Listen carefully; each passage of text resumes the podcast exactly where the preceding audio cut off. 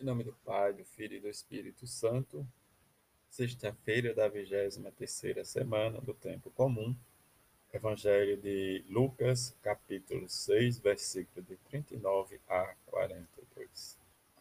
Naquele tempo, Jesus contou uma parábola aos seus discípulos. Pode um cego guiar outro cego? Não cairão os dois no buraco? Um discípulo não é maior do que o mestre? Todo discípulo bem formado será como mestre. Porque vês tu o cisco do olho do teu irmão e não percebe a trave que há no teu próprio olho. Como podeis dizer a teu irmão: Irmão, deixa-me tirar o cisco do teu olho, quando tu não vês a trave no teu próprio olho?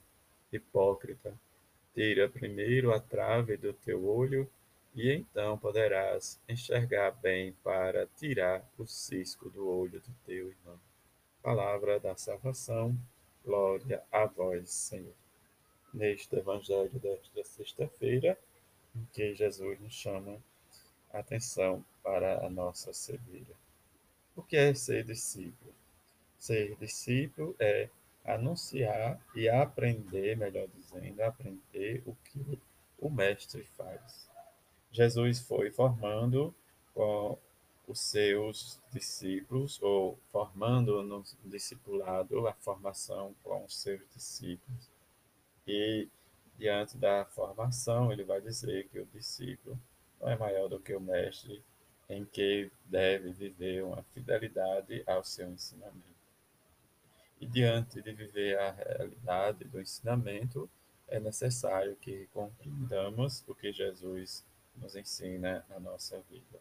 Por reconhecer que nós adquirimos e neste adquirir as pegadas ou, ou o ensinamento de Jesus para colocarmos em prática do nosso dia a dia. A praticidade.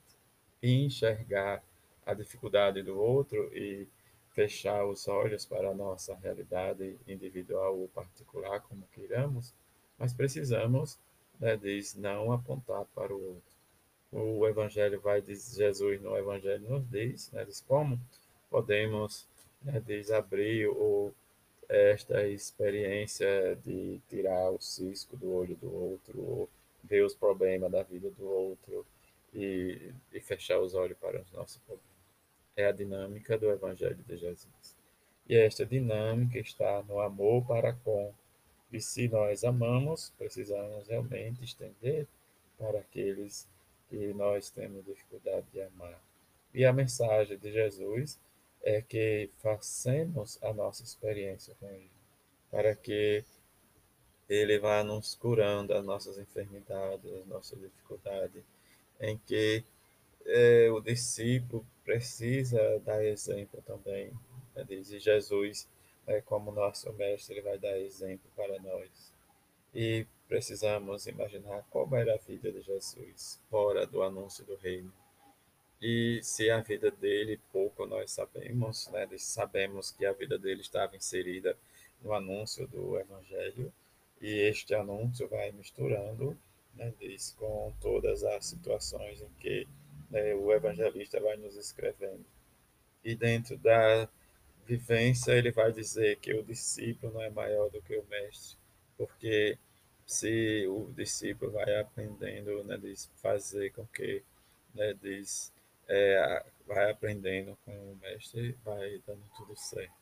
E aí nós precisamos entrar no discipulado de Jesus, porque a igreja nos chama a atenção em que nós somos portadores da mensagem do Evangelho de Jesus, e como somos portadores, precisamos estar inseridos e ter esta intimidade, o que ensina o documento de Aparecida. Nesta intimidade, eu vou aprendendo, rezando com a palavra, para que esta palavra chegue realmente aos nossos ouvidos e recolha no nosso interior da nossa vida. E aí nós vamos sendo curados das nossas enfermidades. Mas eu preciso dar nome, o que me atrapalha, o que realmente me deixa cego, o que realmente é uma trave, né? não é a vida do outro, do jeito que o outro vive, mas a minha vida, que às vezes se torna trave e eu não vejo. E aí eu penso que é sempre um ciscozinho que está no meu olho me incomodando.